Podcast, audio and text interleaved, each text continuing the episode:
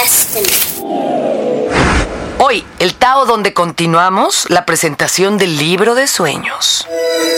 Este es el podcast de Fernanda, de Fernanda Tapia. Podcast por Dixo y Prodigy MSN. ¿Se acuerdan de Laura García? La de la dichosa palabra. Esa muchachona española, guapetona, guapeta, guapeta, muy bella. Bueno, Laurita también abrió su corazón. Porque hay quien no, ¿eh? Por ejemplo, Monsiváis me dijo que eso era algo muy íntimo y bueno, no quiso.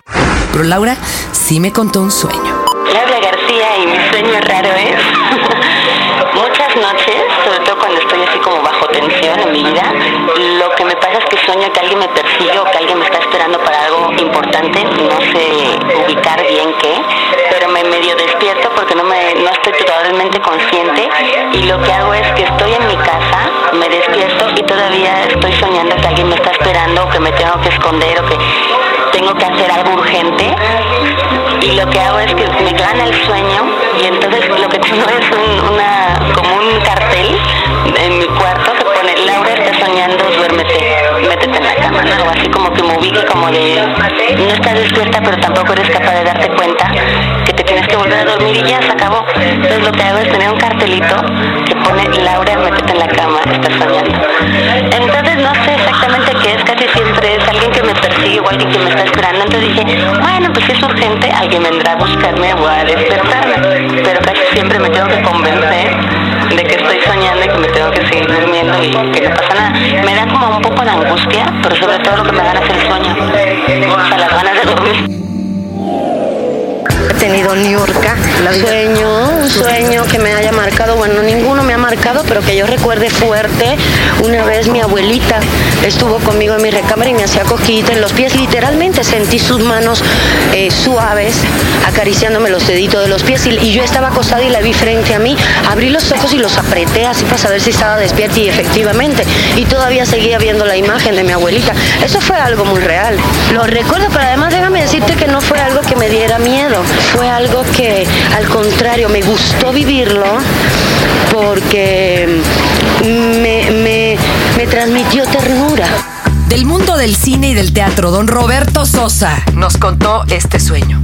Pues fíjate que estos sueños recurrentes en los que de pronto creo que muchos hemos tenido, que es como los, los momentos en los que se cae uno al vacío, momentos en los que de pronto estás en algún, en algún espacio físico concreto y algo sucede y te vas, te vas y entonces esa sensación de, de estar cayendo des- del vértigo hace que te despiertes, hace que regreses o incluso si no despiertas hace como que tomes conciencia de tu cuerpo. Ese ha sido como, como, como un sueño recurrente, constante. Este, y ¿cuál otro sueño? Algún lugar concreto, este, pues fíjate que me sueño mucho en París, yo no sé si porque yo vivía ahí mucho tiempo, cuando tres años, me sueño mucho ahí en esa ciudad, pero es curioso porque te sueñas allá con personas eh, del presente, con personas con las que estás conviviendo ahorita en el trabajo o de la familia y con gente que no veías allá, pero las sitúas o las sitúo yo en esos, en esos lugares, lo cual pues es muy divertido también, ¿no? Que, que era por ejemplo el camino de mi casa a la escuela, por ejemplo, ¿no? Que era como un recorrido que hice durante tres años, ¿no? Que a veces lo hacía patinando, a veces en bicicleta, pero era como ese caminito, ¿no? En donde son calles muy específicas, una iglesia, la, eh, eh, carnicería, la panadería, pero con gente, ahora con mi hija o con gente con la que estoy trabajando en este momento, entonces sí, como traspolar la- a los personajes a ese sitio particular. Ahora nos vamos hasta el rock and roll y aquí el buen Mickey Guidobro, sentados en el Azteca observando una cascarita con la gente de Record. Me contó este sueño verdaderamente alucinante.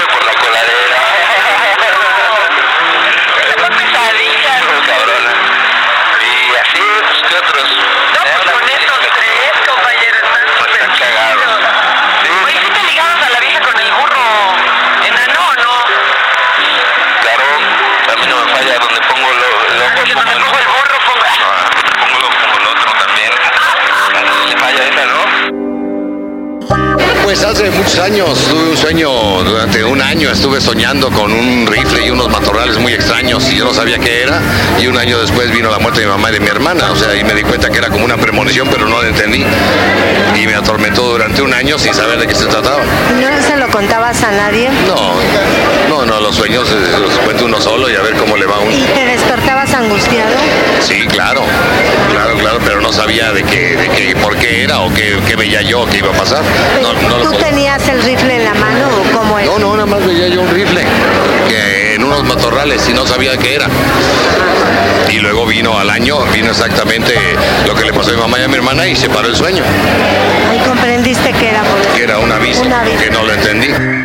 El director del Disney eh, de toda el área latina y además la voz de Mickey Mouse durante muchos años y actualmente la de Stitch, don Raúl Aldana, gran actor de doblaje, eh, también se sinceró con nosotros.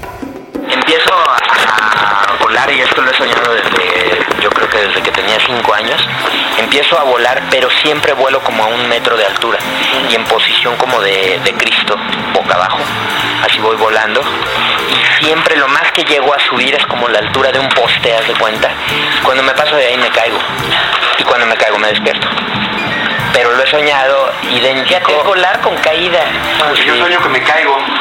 El más productivo que he tenido es una canción, mi canción la de Mi Nueva Razón, que me desperté y la escribí como si alguien me lo hubiera dictado. Tic, tic, tic, tic. Ándale. Con rima, métrica, todo, melodía, todo. Tic, tic, tic, tic, tic, tic, así. La- Esos son- le llaman sueños que nos ayudan a aprender, a entender o a realizar algo. Está súper chido. Ese fue maravilloso. Y el más spooky de todos. A ver, viene de ahí. Yo cuando terminé con, con Verónica, este, estaba dormido y soñé que ella ya andaba con alguien más, que estaba con alguien más. Entonces, Pero ¿y te había dado día que soñaras eso o de la nada? teníamos como seis meses de no vernos. Me desperté a esa hora, vi el reloj y eran las, no sé si las 3 o las 5 de la mañana. Lo vi y este y me volví a, do- a dormir, así, pero así angustiado. Cuando me desperté en la mañana, el otro reloj que tenía yo estaba parado a las 5 de la mañana, a la hora del sueño. Bueno, Ricardo Tejedo también, hijo y bueno, perteneciente a una gran estirpe de gente del doblaje, eh, actores del doblaje y directores. Ricardo Tejedo me contó también uno bien heavy. Bueno, un día tenía como siete años, eh, me quedé dormido, de repente desperté asustadísimo, no sabía qué había pasado y al ratito llegó mi papá bañado en sangre, que había tenido un accidente. Yo supongo que me desperté en el momento que le pasó algo a él, pero fue terrible, una angustia terrible. Y no se va a olvidar nunca porque en el momento que desperté soñé con una taza y en lo que esperaba que, que llegara mi papá, bueno, no sabía que, que iba a llegar, me desperté y puse una película en que salía una taza gigante de un tipo que se cae. Una, no sé de qué sea de esas de blanco y negro. Fue loquísimo eso. Soñaste que se caía. Sí. ¿Y te angustiaba? ¿La tratabas de agarrar o se rompía? No, yo, yo algo me angustiaba y soñé de repente en la imagen de una taza, pero me desperté tan nervioso que no me pude dormir, estaba muy chico. Y en eso llegó mi papá con, le pusieron 16 puntos en la cabeza y no sé qué, terrible. El mago Frank, que también es poeta y actor y tiene muchas otras vetas, y pero claro, cuando sigue dando espectáculos para niños con el conejo Blas sigue siendo simplemente arrollador. Me contó este sueño.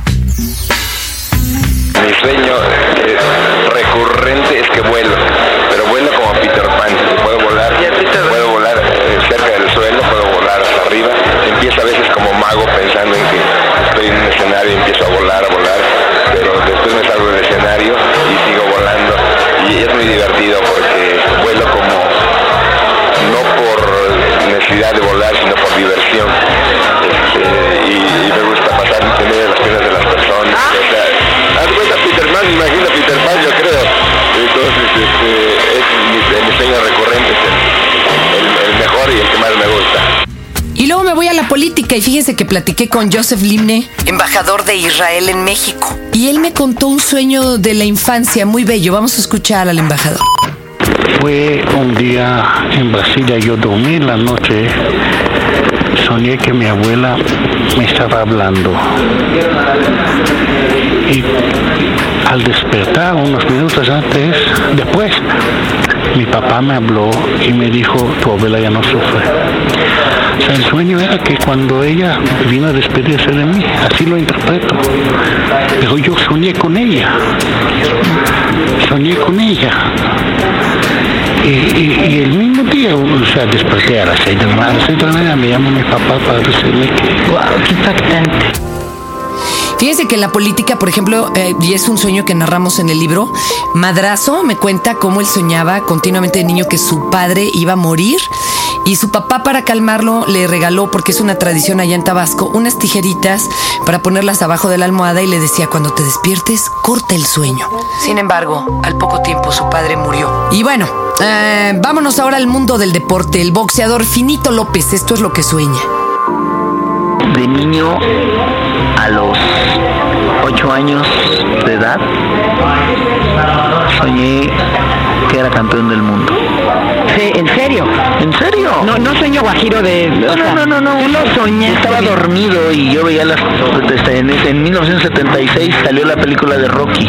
Y yo hacía lo mismo que hacía Rocky. Me paraba a las 5 de la mañana, partía cinco huevos, me los tragaba, me da una. Esto en la vida real. Eso es en la vida real. Pero del sueño que tuve, del sueño que tuve, te juro, los primeros ¿así huevos. campeón? Esta es la forma de ser campeón. Entonces me tragaba los huevos, me daba un asco. Y yo me preguntaba, ¿para qué tantos huevos? La verdad que terminó mi carrera de 27 años, dije, ya vi por qué eran tantos huevos. Eran cinco, de verdad. ¿Tuviste toda, la vida cinco? No, no, no, no, no, fue al principio de mi Ah, carrera porque no sabía, no había conocimiento, sapiencia de cómo era. Cuando tú soñaste que eras el campeón, Me quedé dormido para el siguiente día pararme a correr a la misma hora y saber que me tenía que tragar los huevos. Y te juro que yo soñé que me ponían un cinturón. Y ahí lo dejamos, ¿no? Como muestra, basta un botón porque ya es un chorro de sueños. El viernes 29 a las 6 de la tarde, pero ya en la capilla, va a haber un diván para que todos los que vayan cuenten su sueño y les sea interpretado. Va a ser algo muy alucinante en la presentación de este libro Sueños que nos echamos a la limón. Su servidora con la colección de sueños y claro, en la interpretación el gran psiquiatra Marco Campuzano. Les mando un abrazo y los espero por ahí. Este fue el podcast de Fernanda, de Fernanda Tapia. Podcast por Dixo y Prodigy MSN.